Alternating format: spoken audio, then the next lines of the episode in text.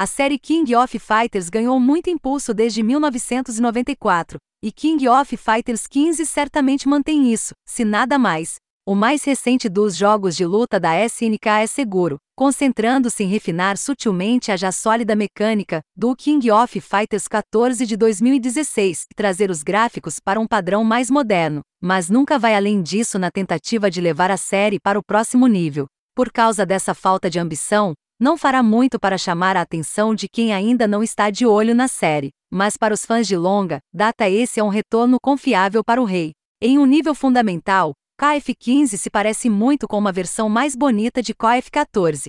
Ambos são lutadores de quatro botões com dois ataques leves e dois ataques pesados. Ambos têm esses saltos complicados e super saltos, que ajudam a tornar a aproximação do ar difícil de reagir e difícil de punir. Todos os personagens em ambos os jogos podem rolar para se mover com segurança através de projéteis e diminuir a distância. E ambos têm aqueles combos automáticos sobre os quais as pessoas estarão discutindo nos tópicos do Reddit, quadros de mensagens e mídias sociais até o fim dos tempos.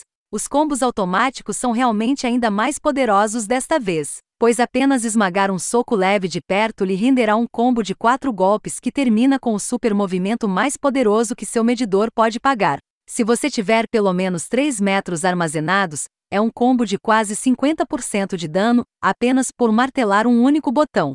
Isso soa dramático, mas mesmo os combos mais simples que incorporam um super nível 3 podem causar mais danos do que isso. E se você usar o sistema de cancelamento de supers, marca registrada do KF, é muito fácil deixar um espremedor de botões comendo poeira. Ainda assim, é uma recompensa muito alta por um mau hábito, que faz mais mal do que bem para os jogadores que realmente desejam entrar na série.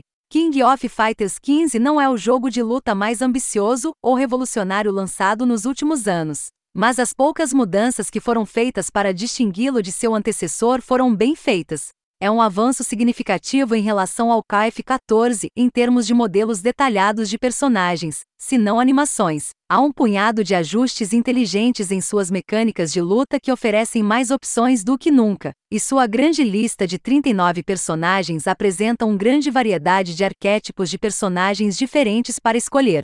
É decepcionante que a SNK ainda não tenha descoberto como agregar valor para quem procura conteúdo single player em seus jogos de luta, ou uma maneira de aprender a jogar melhor usando as ferramentas reais fornecidas pelos modos de treinamento. Mas essas deficiências são fáceis de ignorar em face de seu fantástico código de rede simples.